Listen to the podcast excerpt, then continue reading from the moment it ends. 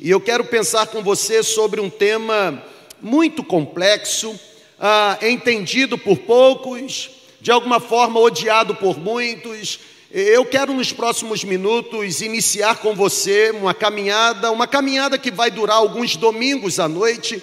Eu quero iniciar com você uma caminhada sobre batalha espiritual. Vamos ao texto comigo, Gênesis capítulo 3. Antes de ler o versículo 15, deixa eu apenas situar você ou trazer você para o contexto. A Bíblia, ela diz no capítulo 3, e é exatamente nesse capítulo que ela registra a queda da humanidade por meio de Adão e Eva. Adão e Eva são seduzidos e não apenas seduzidos, eles de tocar na árvore ou não deveriam comer do fruto da árvore do conhecimento do bem e do mal. E agora, uma sugestão dada pela serpente: Adão e Eva desobedecem à voz de Deus, eles se apropriam do fruto, eles comem o fruto, os olhos se abrem, eles percebem que estão pelados, eles sentem vergonha. Adão tenta se esconder ao ouvir os passos de Deus. Deus agora pergunta: Adão, Adão, onde tu estás? É óbvio que essa pergunta de Deus não revela uma ignorância da parte de Deus no contexto geográfico de Adão e Eva. Quando Deus pergunta, Adão, onde tu estás? Não é que Deus não soubesse onde Adão estava. É óbvio, é Deus deflagrando, é Deus revelando que o Adão que agora estava não era o Adão do início, era um Adão agora corrompido, um Adão depravado pelo pecado, um Adão que decidiu não mais obedecer a ordem dada por Deus, e por causa da desobediência, a Bíblia diz que agora não apenas a mulher e a terra, mas também, ah, e não apenas o homem, mas também no versículo 15 aparece uma palavra dada como um decreto da parte de Deus. A Bíblia diz: porém, inimizade entre você, você no caso Satanás, no caso, o tentador, aquele que de alguma forma persuadiu negativamente Adão e Eva a fazerem o que eles não deveriam ter feito. Deus está dizendo: porém, inimizade entre você e a mulher, porém, inimizade entre a sua descendência e o descendente da mulher, de sorte que o descendente da mulher ferirá a sua cabeça, e você lhe ferirá o calcanhar. Aqui está, nesse versículo 15, o que os teólogos do Antigo Testamento chamam de proto-evangelho, o início do evangelho.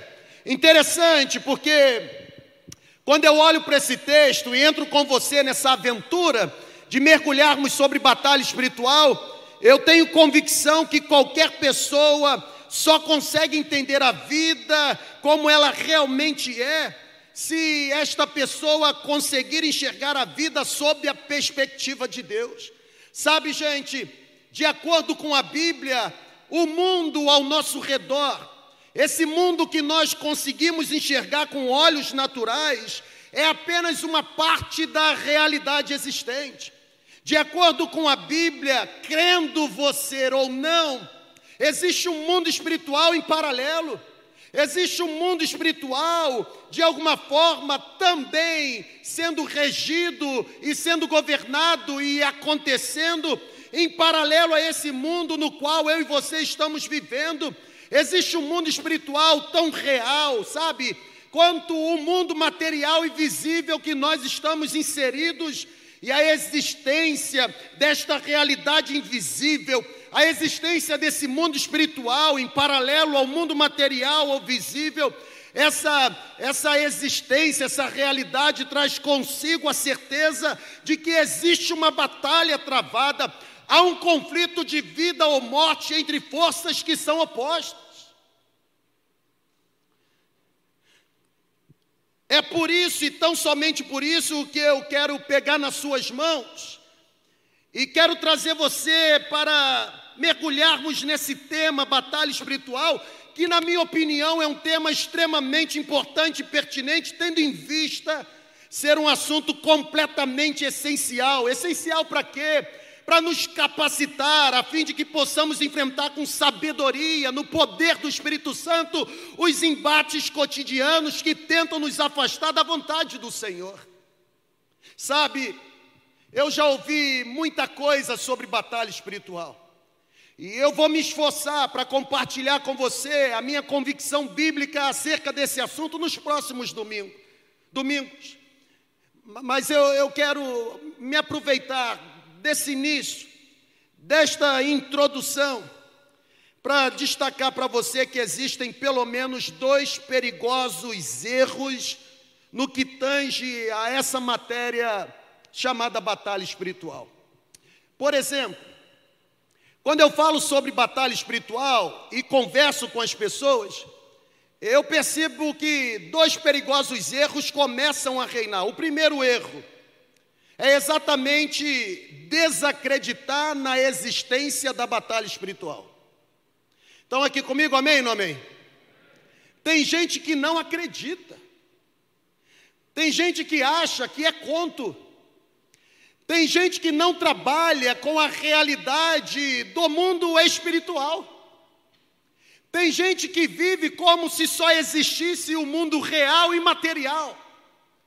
Tem gente que se comporta na vida cristã como se estivesse desfrutando apenas de um momento feliz da vida e não se vê lutando contra as artimanhas de um inimigo feroz.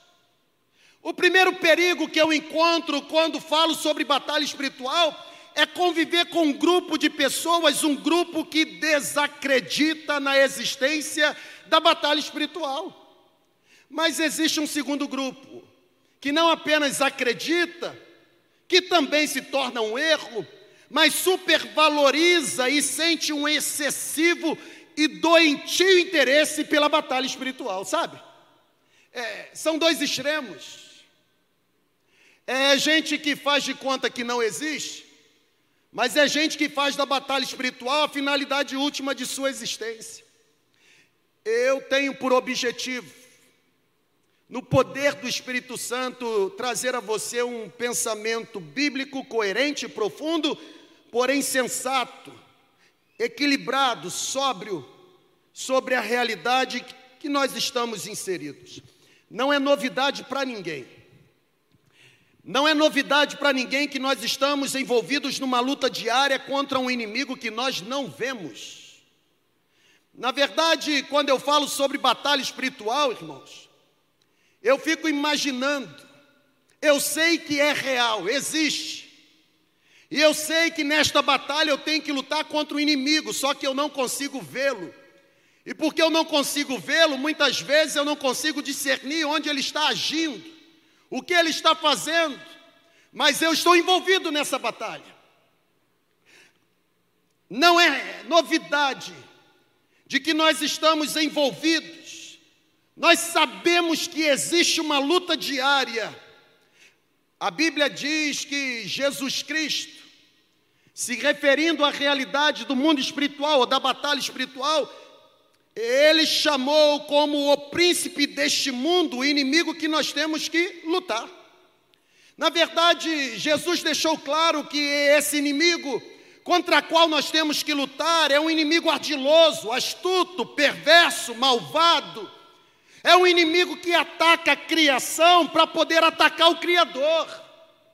É um inimigo que odeia o fato de termos sido criados à imagem e semelhança do Pai é o inimigo que não convive bem com a realidade de que nós fomos selados pelo Espírito Santo. Nós estamos envolvidos numa luta diária. Nós estamos envolvidos numa batalha contra um inimigo enganador, contra um inimigo mentiroso. João capítulo 8, a partir do versículo 40 até o 44, Jesus disse: ele é mentiroso, ele é pai da mentira, ele mente desde o princípio, ele nunca se apegou à verdade e quem mente é filho dele. Nós estamos envolvidos num ringue, um ringue que somos obrigados a lutar contra um inimigo, um inimigo ardiloso, astuto, mas olha para cá para você vibrar. Um inimigo que foi derrotado na cruz pelo sacrifício de Jesus Cristo. Na verdade, a maior estratégia do inimigo é convencer o máximo de pessoas de que ele não existe.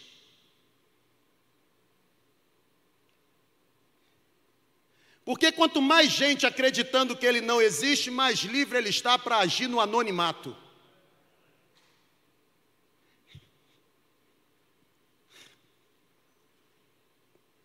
A estratégia do inimigo é criar as armadilhas. Eu não sei se você já montou alguma armadilha. Você não vai confessar isso agora, né? Mas quando eu, eu chegava nesse ponto aqui, eu, eu começava a pensar sobre a armadilha. Por exemplo, qualquer pessoa que já tenha feito uma armadilha para pegar algum animal, qualquer pessoa sabe que precisa de uma ou duas coisas para obter sucesso na armadilha. Está aí na sua tela. Quem já montou uma armadilha sabe que, primeiro, a armadilha precisa estar bem escondida porque bem escondida, é possível que o animal tropece nela e fique preso. Compreendem sim ou não? Já colocou a ratoeira com caminhozinho de queijo?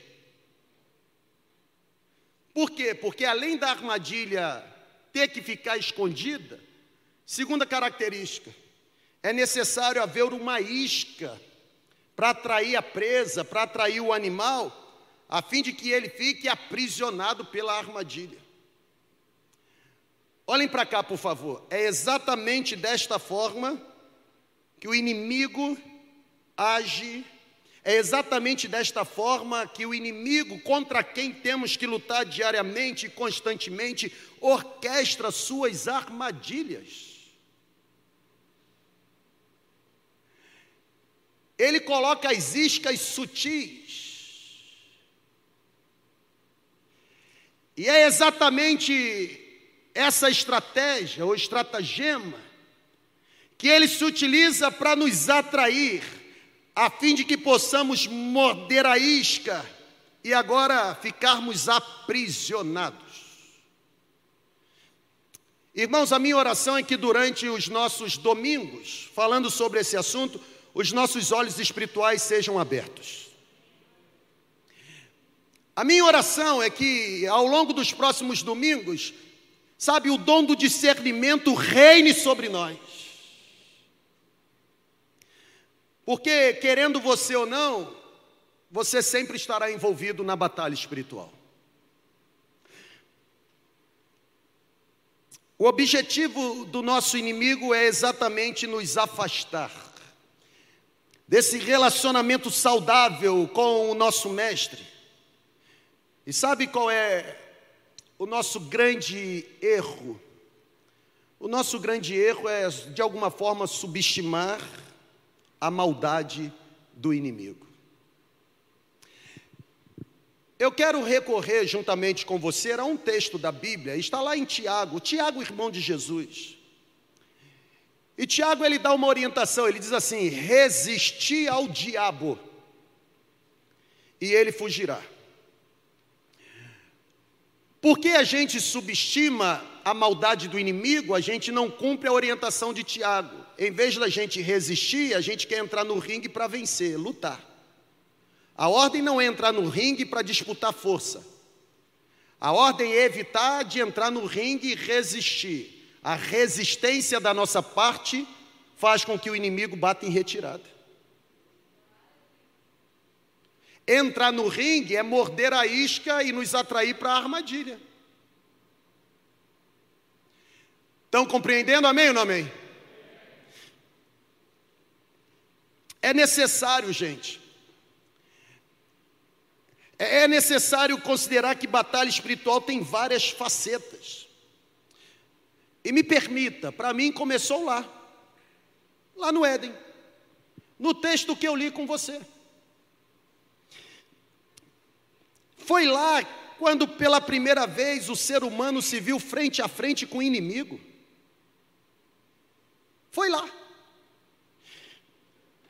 A partir do texto que nós lemos, Gênesis 3,15, nós podemos exaurir algumas verdades sobre a batalha espiritual. Vou colocar aí na sua tela. Primeiro, ou primeira verdade, a inimizade entre Satanás e a humanidade é algo estabelecido por Deus.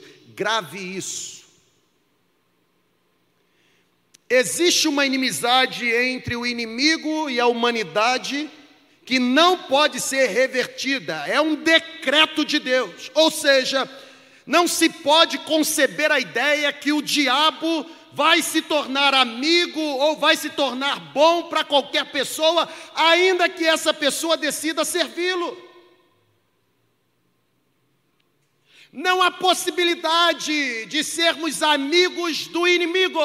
Essa inimizade é algo decretada por Deus. A Bíblia diz: porém, inimizade entre ti e o descendente da mulher.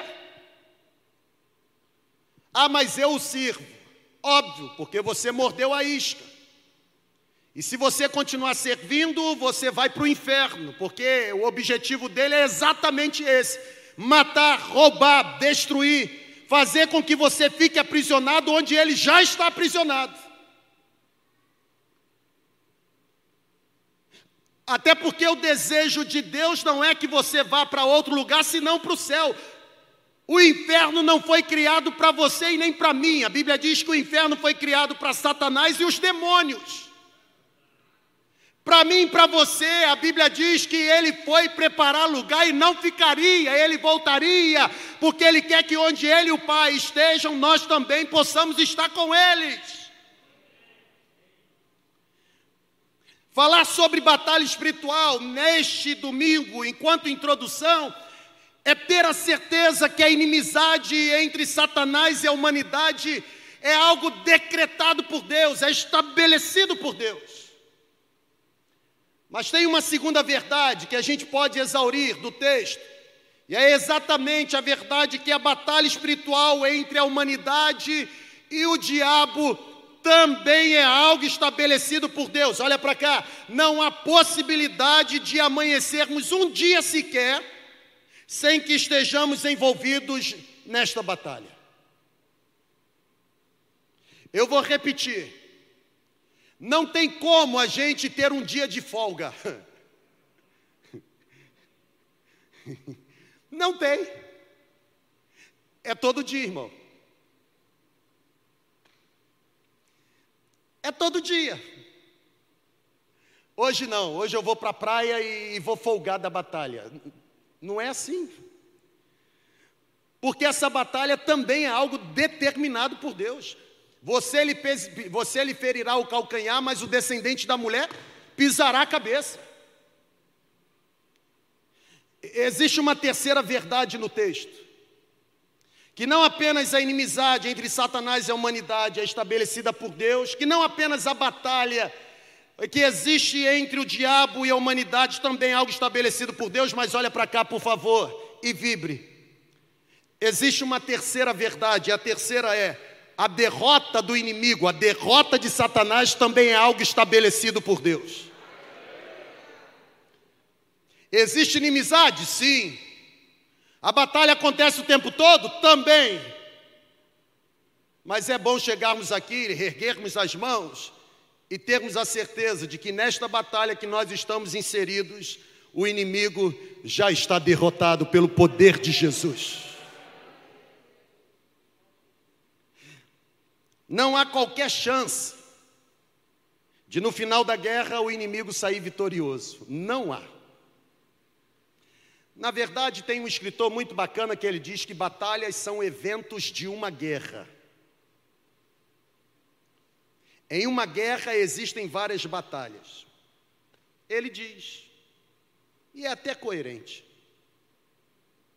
a guerra já está vencida, o inimigo já está vencido e já está derrotado. Diante disso eu quero assegurar para você uma verdade. A palavra de Deus diz que a cruz, ou o sacrifício realizado por Jesus na cruz, esse sacrifício relativizou o poder dos principados e potestades do mal. Vamos ao texto? Está na tela. Colossenses 2, versículos 14 e 15. Olha o que Paulo escreve tendo cancelado o escrito de dívida que era contra nós, irmão, só aqui já era motivo para a gente explodir em adoração. Tínhamos uma dívida, não temos mais, porque Jesus gritou: está consumado, a dívida está paga, tetelestai. Tendo o escrito de dívida que era contra nós e que constava de ordenança, o qual nos era prejudicial, removeu inteiramente, cravando na cruz. E não apenas cravou na cruz, mas despojando, aleluia, despojando os principados e potestades publicamente, os expôs ao desprezo, triunfando sobre eles na cruz do Calvário. Como eu disse hoje pela manhã, no momento da ministração da ceia, a morte que aconteceu na cruz, na verdade, não foi morte.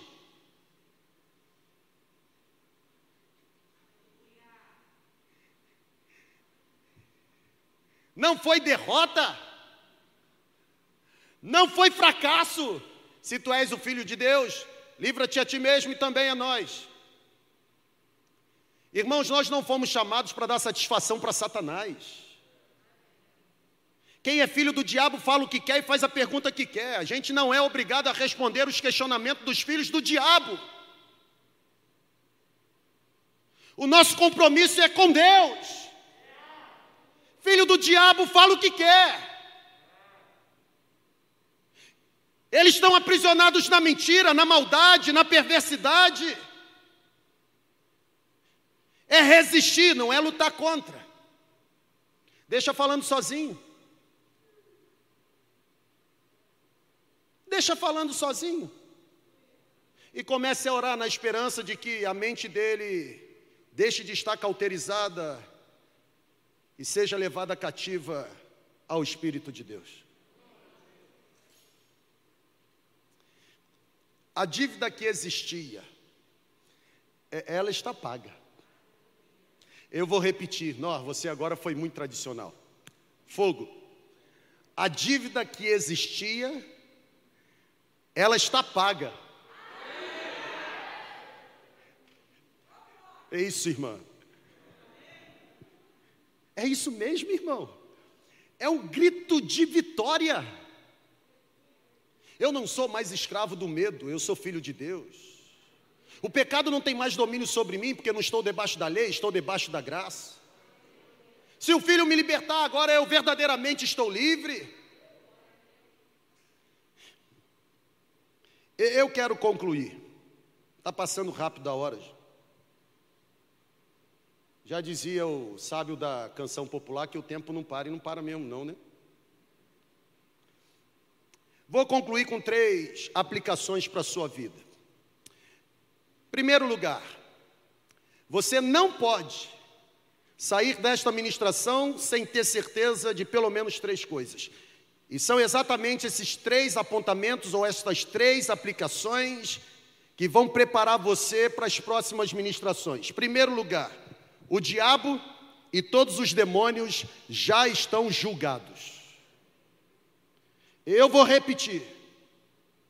O diabo e todos os demônios já estão julgados. Irmão, olha para cá, em nome de Jesus. Os principados e potestades do mal já estão julgados. Você precisa saber disso. Na batalha espiritual, eu e você não temos que vencer os principados e potestades da maldade, porque eles já estão vencidos. O que nós temos que fazer na batalha espiritual não é vencê-los, mas é reclamar ou reivindicar a vitória de Jesus que já reina. Essa é a primeira coisa que nós precisamos aprender, é a primeira verdade que precisa habitar em nós. Eu estou vendo muita gente querendo lutar e vencer uma batalha que já está vencida, está perdendo tempo. É por isso que quando a possessão manifesta, a gente já chega reivindicando o poder que há no nome de Jesus. E há poder mesmo. Há poder mesmo. Não há ação de Satanás e não há filho do inferno que possa prevalecer diante do poder de Jesus Cristo, nosso Senhor.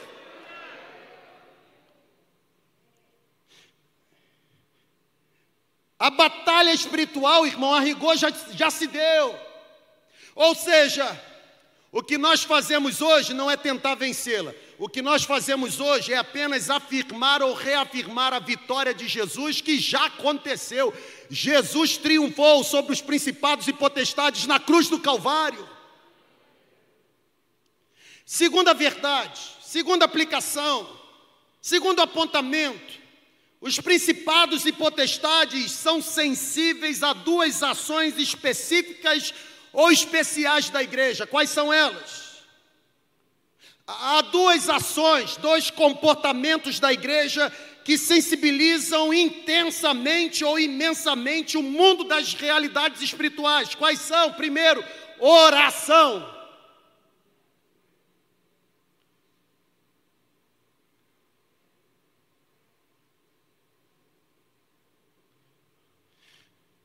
Podem até tentar, mas nunca conseguirão.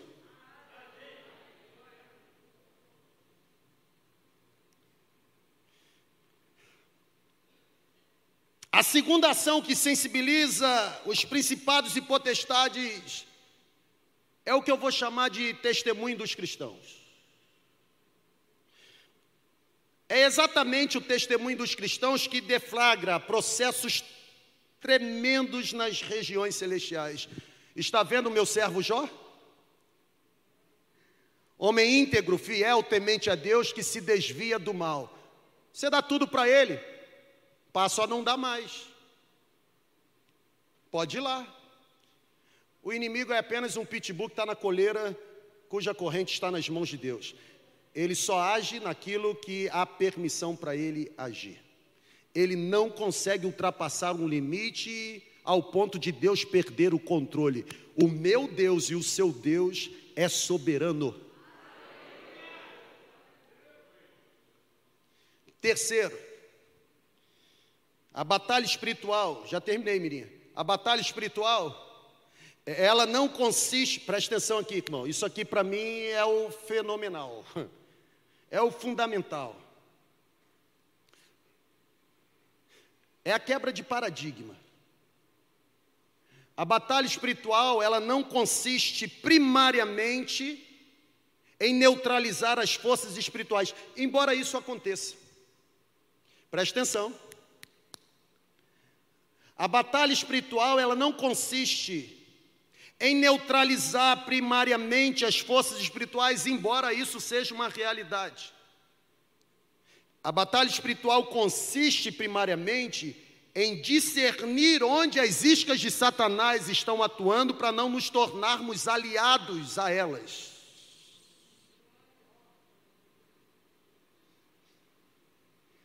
Tem gente que limita a batalha espiritual a exorcismo. Acha que batalha espiritual é expulsar demônio.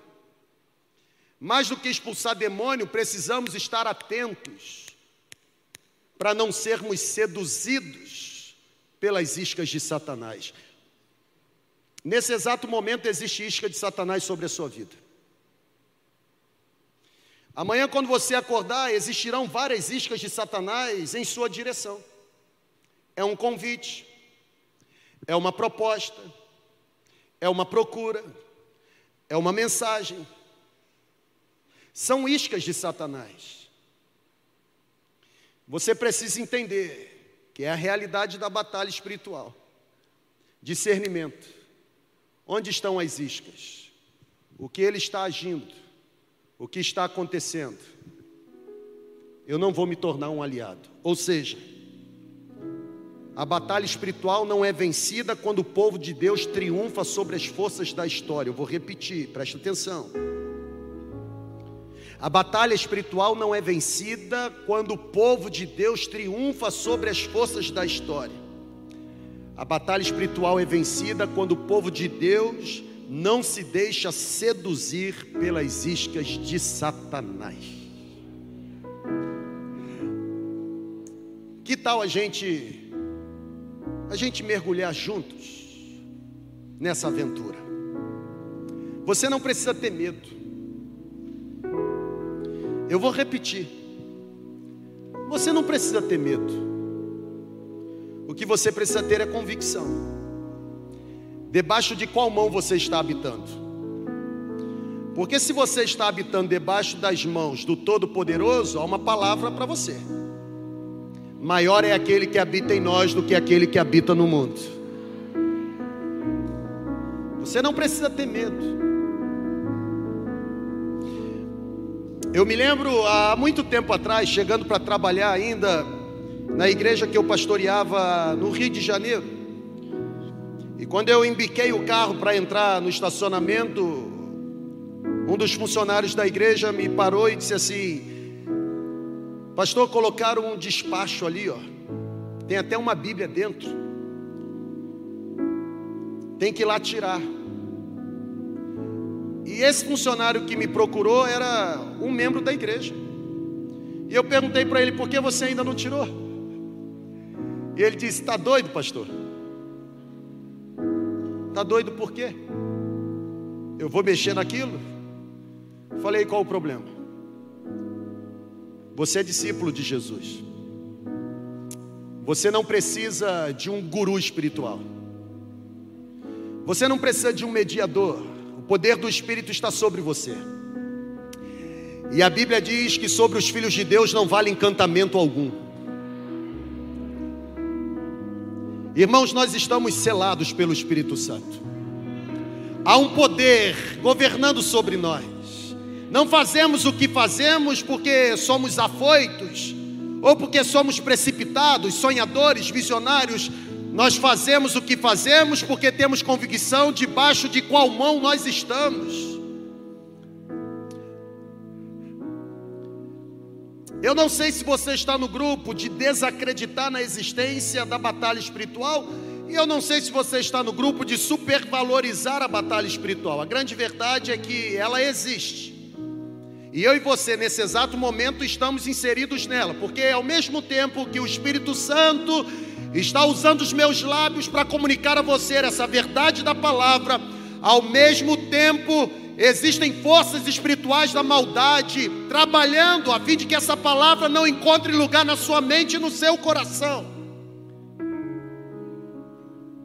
Existe uma luta sendo travada, é real você não consegue com os olhos físicos enxergá-la, mas ela está sendo travada. A sua atenção nesse exato momento, a sua mente e o seu coração estão sendo disputados.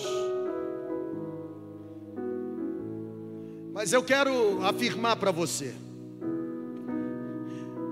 a nossa maior arma não é outra senão reclamar a vitória de Jesus ele já venceu. Ele já venceu. Ele já venceu. Você precisa ter convicção disso. Ele já venceu, o nome dele é poderoso, o nome dele é santo, o nome dele é justo, o nome dele é excelso, o nome dele é magnífico, o nome dele é irresistível, o nome dele é invencível, o nome dele é indestrutível, não há nome como o nome dele.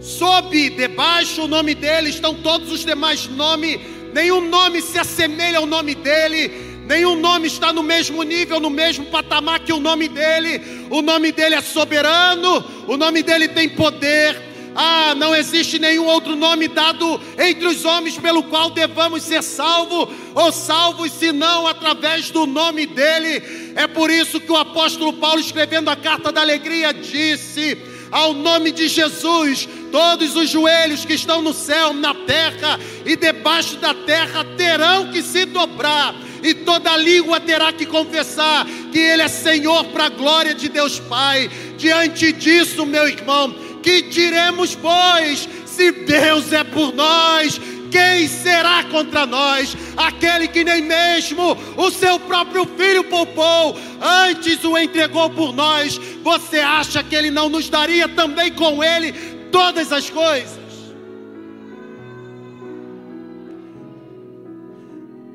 Preste atenção no versículo 32 e 33 de Romanos 8.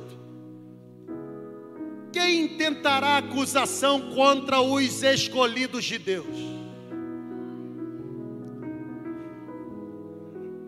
Papel de acusar é do acusador e dos seus subordinados. Eu vou repetir.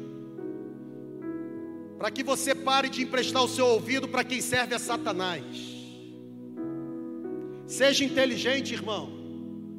Para de ser massa de manobra para o diabo fazer o que ele deseja fazer. Você não foi chamado para ser cavalo do diabo. Você foi chamado para ser discípulo de Jesus. Quem intentará acusação contra os eleitos de Deus? É Deus quem os justifica.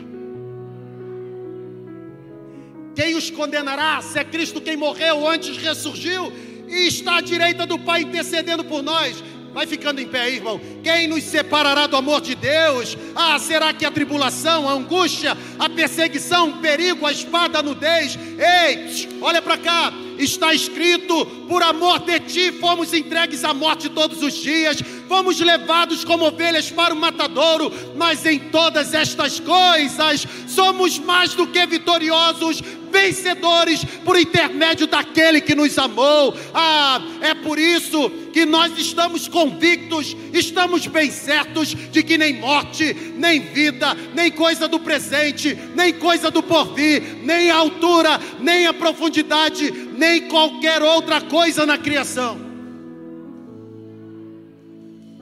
O diabo é criação, ele não é eterno, ele foi criado. E quando Paulo diz que nenhuma outra coisa na criação poderá nos separar do amor de Deus, inclui inclusive Satanás e os demônios, eles não podem nos separar do amor de Deus que está em Cristo Jesus, o nosso Senhor. Estamos na batalha, não tem como negar e não tem como sair dela, mas a boa notícia é que por causa da vitória de Cristo na cruz do Calvário, temos em Deus o privilégio e a capacidade de vencer todas as batalhas que estamos travando. É assim que a gente luta. É assim que a gente luta? Vai cantar. É. É assim que a gente luta as batalhas. É assim que a gente vence as guerras. É dessa forma. E essa canção que nós vamos ministrar é a certeza que existe no nosso coração. Eu queria que você se soltasse aí, sabe? Eu queria que você entrasse agora nessa canção. Há poder no nome de Jesus. Erga sua mão para o alto e reafirme a vitória de Cristo na cruz. Diga: há poder no nome de Jesus. Há poder no nome de Jesus. Há poder no nome de Jesus.